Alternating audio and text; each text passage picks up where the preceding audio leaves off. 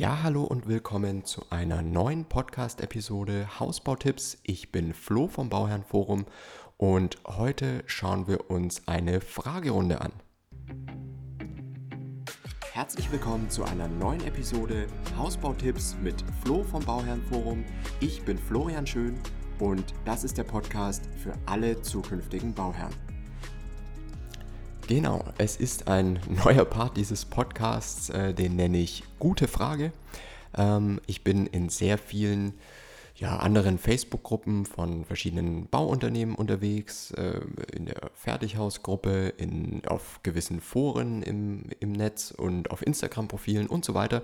Und überall stellen die Leute Fragen, weil das Thema Hausbau einfach so komplex ist, ähm, dass auch immer wieder dieselben Fragen, aber in anderer ähm, in, in einer anderen Situation gestellt werden, weil ja wirklich jede Situation auch einzigartig ist. Nichtsdestotrotz gibt es wirklich übergeordnete Konzepte und, und übergeordnete Fragen und dafür auch Antworten, die auch für euer Vorhaben passen. Und ich habe mir heute mal fünf Fragen rausgesucht, die wir uns jetzt einfach mal anschauen. Und ich erzähle mal ein bisschen was dazu, was eine mögliche Antwort sein kann, weil man muss auch klar sagen, manchmal gibt es gar nicht den wirklich richtigen Weg oder den falschen Weg, sondern es gibt einfach nur verschiedene Optionen und ihr müsst am Ende entscheiden, was euch am besten gefällt.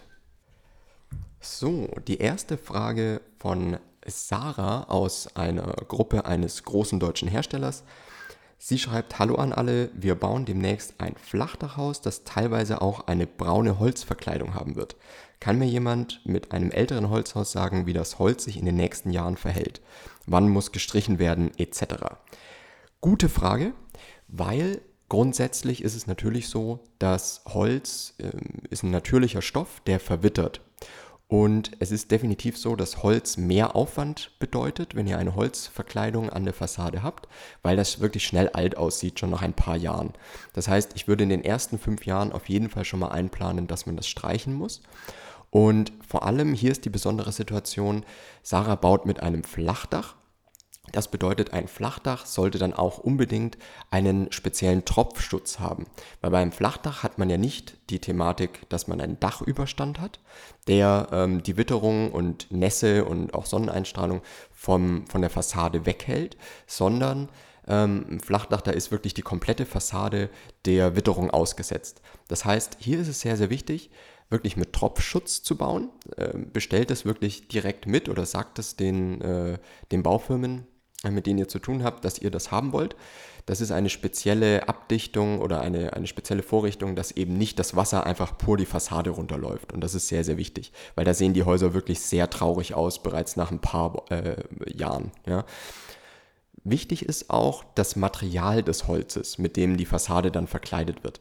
Hier gibt es verschiedene Möglichkeiten. Eine der besten Möglichkeiten ist Lärchenholz, weil Lärche ein sehr hartes Holz ist und Wasser sehr gut ab kann. Das wird auch verwendet oftmals in der Abdichtung, wenn man natürlich abdichten will. Ne? Ist natürlich nicht so wasserundurchlässig wie Styropor oder sowas, aber es ist eben auch ein wesentlich gesünderer Baustoff.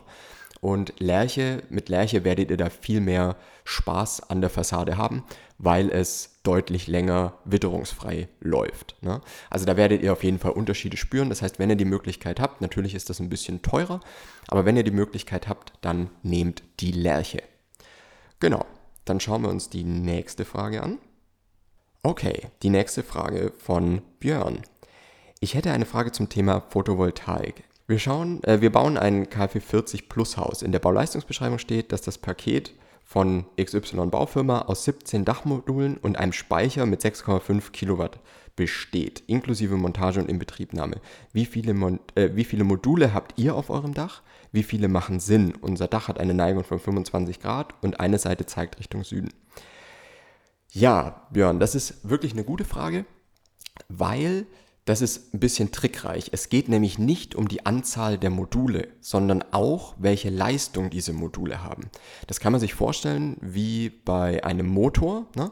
Ihr könnt ja verschiedene Motorengrößen haben, aber es kann auch ein relativ kleiner Motor eine relativ starke Power haben. Ne? Und genauso habt ihr verschiedene Effizienzen bei diesen Modulen und ein Modul kann sehr viel Strom produzieren, während ein gleich großes Modul ähm, weniger produziert. Ne?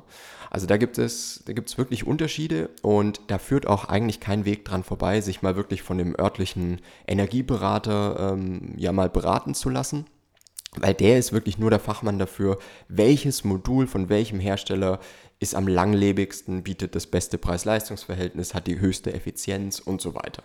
Also das ist eine sehr, sehr wichtige Sache.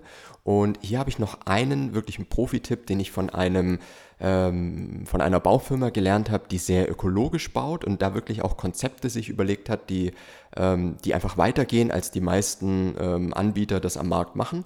Nämlich Vielleicht ist es gar nicht immer sinnvoll, die Südseite zu nutzen. Wenn das natürlich möglich ist, dann wird der Ertrag da am höchsten sein, wenn ihr die äh, PV-Anlage auf die Südseite baut. Aber wenn das Haus beispielsweise anders gestellt ist und das Dach zeigt nach, ähm, nach Osten und nach Westen, beide Seiten, ne?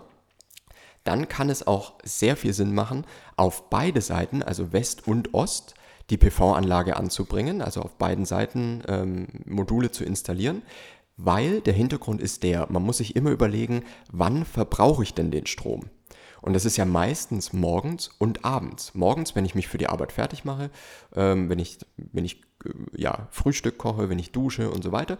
Und dann eben abends wieder, wenn ich heimkomme, Abendessen mache, fernschaue und so weiter.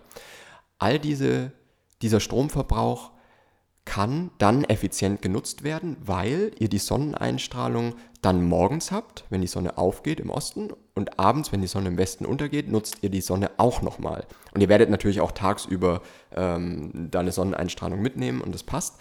Aber grundsätzlich habt ihr, wenn ihr es über das ganze Jahr betrachtet, natürlich weniger Insgesamtertrag als ähm, bei einer Südausrichtung, was auch vollkommen okay ist. Aber ihr verbraucht den Strom effizienter, nämlich immer dann, wenn er auch produziert wird. Und das überbrückt aktuell noch diese Schwachstelle der Speicher. Der ist nämlich der aktuelle Schwachpunkt in diesen Systemen, weil die können noch nicht, also die haben eine begrenzte Ladekapazität, die haben eine begrenzte Lebensdauer und die sind aktuell noch sehr teuer. Also wenn man es clever machen will, ähm, kann man wirklich die, die Ost- und Westseite des Hauses nutzen für die PV-Anlage und dann wirklich den Strom dann verbrauchen, wenn man ihn auch wirklich braucht oder wenn er auch oder den Strom eher dann produzieren, wenn man ihn verbraucht. So rum ist es richtig. Genau, aber eine sehr gute Frage. Gut, dann haben wir die nächste Frage von Manuel. Er schreibt, wie oft wechselt ihr bei der Proxon den Aktivkohlefilter? Unsere ist jetzt 130 Tage alt und es riecht im Haus schon nach den Kaminen der Nachbarn. Ja, wirklich auch eine gute Frage. Und das zeigt wieder deutlich bei diesen äh, Lüftungsanlagen, die haben aktuell wirklich noch einige einer davon ist eben, dass man regelmäßig und wirklich öfters diese Filter tauschen muss. Ich habe gehört, zweimal im Jahr, das wären 180 Tage. Jetzt ist bei ihm bei 130 Tagen, riecht es im Haus schon komisch. Also das muss man sich einfach vor Augen halten, ne? dass wenn diese Filter halt voll sind und also wenn die Lüftungsanlage da stark gearbeitet hat, na, dann sind diese Filter halt irgendwann voll und dann müsst ihr die tauschen, sonst habt ihr im Haus wirklich ein Klima, das will kein Mensch haben. Ne? Weil diese Häuser so dicht sind, dass sie ähm, nirgends anders ähm, diesen Geruch wieder rausbekommen. Ne? Deswegen bin ich zum einen ein Fan, eigentlich aktuell noch ohne Lüftungsanlage zu bauen und lieber diffusionsoffen, was gut funktioniert. Oder eben dann wirklich regelmäßig die Anlage zu warten und lieber die Filter einmal mehr zu tauschen, als ähm, das nötig wäre vielleicht. Ne? Weil es ist irgendwann ist es auch ein Hygienethema oder ein, ein Gesundheitsthema. Ne? Weil ihr euch natürlich auch, weil sich der Staub und Keime auch in den, in den Lüftungsschächten sammeln und die müssen rausgefiltert werden, sonst wird es wirklich äh, schwierig. Ne? Und da muss man sich überlegen, in, diesem, in diese Frage, die er hier gestellt hat in dem Forum, da ging es dann noch weiter, was diese Filter denn kosten. Und die sind relativ teuer, die kosten um die 100 Euro das Stück. Das heißt, sowas muss man auch wirklich einplanen, ne? dass man da dann nochmal 200, 300 Euro im Jahr dafür braucht, nur um diese Filter zu wechseln. Da ist die normale Wartung der Anlage noch gar nicht mit drin. Ne? Also das ist ein wichtiger Punkt und deswegen auch eine sehr gute Frage. Dann haben wir die nächste Frage von Kai. Äh, mir wird bei unseren Gesprächen mit XY-Baufirma immer gesagt, dass die Häuser eventuell etwas teurer sind, aber dafür bekommt man einen günstigeren Kredit als das beste Angebot, was eine sonstige Bank liefert. Kann das wer bestätigen und ist das eine eigene Bank der Baufirma oder wie läuft das dann ab? Gute Frage und da muss man auch wirklich aufpassen, weil ich garantiere euch, dass keine Baufirma eine eigene Bank hat. Das funktioniert schon gar nicht wegen dem Kreditwesengesetz, ja, also würde, macht überhaupt keinen Sinn, ähm, dass die eigene Banken haben, sondern das ist wirklich nur über einen Finanzierungsvermittler ähm, gerechnet, und äh, meistens sind solche Vergleiche dann mit der teuersten Hausbank, die man sich eigentlich nur vorstellen kann. Also weiß ich nicht, wenn man bei der äh, Fugger-Kastellschen Privatbank oder äh, was auch immer äh, Kunde wäre, ja, dann hätte man da einen Zinssatz für die Baufinanzierung und den schlägt natürlich jeder Finanzberater von Interhyp oder Dr. Klein oder was auch immer. Ähm, und natürlich auch mit dem Energiekonzept. Aber wie gesagt, das ist natürlich auch was, was jede Baufirma euch bieten kann, in der Regel. Ähm, außer im Massivbau, da, da haben die ein bisschen Probleme mit dem höheren Energie, äh, mit der höheren Energieeffizienz, aber im Fertigbau kann wirklich jeder diese, diesen hohen Energiestandard bieten und damit auch wirklich denselben günstigen Zins. Und es ist eigentlich auch völliger Quatsch, dass da nochmal deutlich äh, andere Zinsen möglich sind. Und sogar mein Tipp, macht die Finanzierung nicht über einen Berater, den euch die Baufirma empfiehlt. Warum? Weil ihr euch ja vor der Bank und vor diesem Berater wirklich komplett auszieht. Ihr zeigt dem, was ihr an Eigenkapital habt, was ihr an sonstigen Vermögensmitteln habt, was ihr, äh, was ihr verdient. Ne?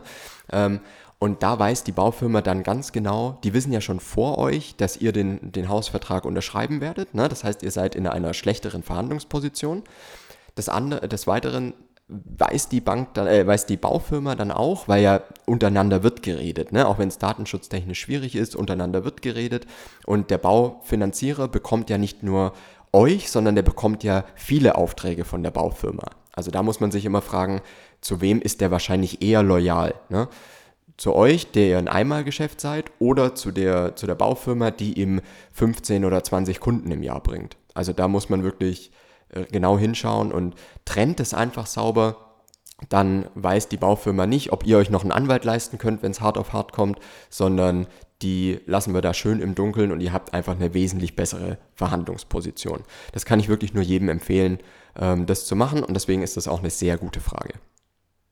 Okay, dann kommt die nächste Frage von Sven. Meine Partnerin und ich planen ein Einfamilienhaus zu bauen. Ob Massiv oder Fertighaus steht noch nicht genau fest. Könnt ihr uns denn sagen, was eure Erfahrung empfehlenswert ist? Bauen mit einem großen Anbieter oder eher den kleinen Bauträger aus der Stadt oder der Region? Uns geht es in erster Linie um einen reibungslosen Ablauf in der Bauphase, ohne plötzlich viel mehr Kosten zu haben als zunächst angenommen. Habe gehört, dass äh, kleinere Bauträger oftmals sogar günstiger sind. Gute Frage. Und es ist auch so, dass man hier eher das Mittelfeld wählen sollte. Also zu kleine Anbieter würde ich vermeiden, weil da einfach meistens die Kapitaldecke nicht dick genug ist. Und ähm, da ist es leider so, dass viele wirklich Probleme kriegen, ähm, wenn, wenn die jetzt 10 oder 20 Häuser im Jahr bauen ne, und ein Bauherr zahlt nicht, dann sind ja gleich 5 bis 10 Prozent des Umsatzes weg. Ja? Ähm, und das kann sehr, sehr schwierig werden. Dann geht noch der LKW kaputt und dann ist die Firma wirklich erstmal, dann kann, dann ist die nicht mehr handlungsfähig. Ne? Ähm, also es kann gut passieren, dass euer Bauvorhaben dann auch in Mitleidenschaft gezogen wird. Das andere ist, dass wenn ihr mit einem Unternehmen baut, von den Großen, ne, die 1000 Häuser im Jahr machen oder auch schon nur 800, da seid ihr einfach nur eine Nummer. Ne? Und da seid ihr, da muss man sich halt vorstellen, da seid ihr 0,1% des Umsatzes bei 1000 Häusern. Ne? Das heißt, da interessiert sich jetzt keiner so für euch wie bei kleineren Unternehmen, weil ihr einfach kein so großer Anteil seid, was auch bedeutet, dass ihr dann wesentlich weniger Spielraum bei Verhandlungen, sei es Vertragsverhandlungen oder Preisverhandlungen habt. Und auch wenn auf der Baustelle was nicht läuft, dann äh, ja, seid ihr halt eine Nummer. Ne? Und dann heißt es hinten anstellen. Die goldene Mitte liegt da so bei ja, zwischen 50 und vielleicht 300 Häuser maximal. Ne? Das seid ihr ein guter Teil vom Umsatz, auch dass man sich wirklich für euch interessiert. Und das sind auch meistens noch Familienunternehmen, ähm, mit denen man wirklich bauen kann, mit denen man viel verhandeln kann und auch individuell einiges festlegen kann. Und auch hier würde ich sagen, gerade mit der, mit der Regionalität, das ist ein wichtiger Faktor, weil je weiter euer Bauort vom Sitz des Unternehmens weg ist, desto höher ist die Wahrscheinlichkeit, dass die zum einen Subunternehmen einsetzen, wo die Qualität stark schwanken kann und zum anderen auch, wenn man sich den späteren Service mal vor Augen führt. Ne? Also ich lese es auch immer wieder, dass, dass ein elektrischer Rollladen kaputt ist und einfach den, die ganze Zeit unten ist. Dann ist es halt im Kinderzimmer Tag und Nacht dunkel, was ja auch überhaupt nicht sein soll. Aber es dauert halt drei oder vier Wochen, bis die Baufirma kommt, weil die erstmal sammeln, um in der Region halt genug zu haben. Und sowas passiert euch nicht, je näher natürlich das Bauunternehmen ist. Ne? Also das sind so die zwei Punkte, an die ich mich halten würde einmal so ein Umkreis von vielleicht 200 bis 300 Kilometer maximal in denen das Bauunternehmen seinen Sitz haben sollte, um euren Bauort herum. Und zum anderen, dass es äh, eine Größe hat, eine gesunde mittlere Größe von 50 bis 300 Anbietern, dann ist es wirklich so ein normales mittelständisches Unternehmen, kein Konzern, sondern meistens auch noch ein familiengeführtes Unternehmen, ähm, bei denen ihr wesentlich mehr machen könnt. Und deswegen ist das auch eine sehr gute Frage, die wir hier hoffentlich damit beantwortet haben. Genau, das waren die Fragen von der ersten Folge von Gute Frage. Wenn ihr Fragen habt, dann schreibt mich gerne an über die äh, Facebook-Gruppe, das Bauherrenforum 2019-2020. Da picke ich auch immer mal Fragen raus, aber ihr könnt mich auch gerne direkt anschreiben oder kontakt.fertighausexperte.com. Ich beantworte eure Fragen gerne auch privat, wenn ihr nicht möchtet, dass die hier öffentlich behandelt werden. Ihr habt gemerkt, ich nenne hier nur Vornamen maximal und sage auch nicht irgendwas weiteres über das Vorhaben, auch wenn ich da mehr Infos habe. Ähm, das bleibt natürlich alles unter uns und äh, geht auch niemandem was an. Deswegen schreibt mir einfach eure Fragen. Ich antworte euch gerne auch privat. Oder wenn ihr das hier beantwortet haben wollt, dann nehme ich das natürlich auch hier gerne auf. Genau, wir hören uns nächste Woche. Ich wünsche euch eine gute Zeit.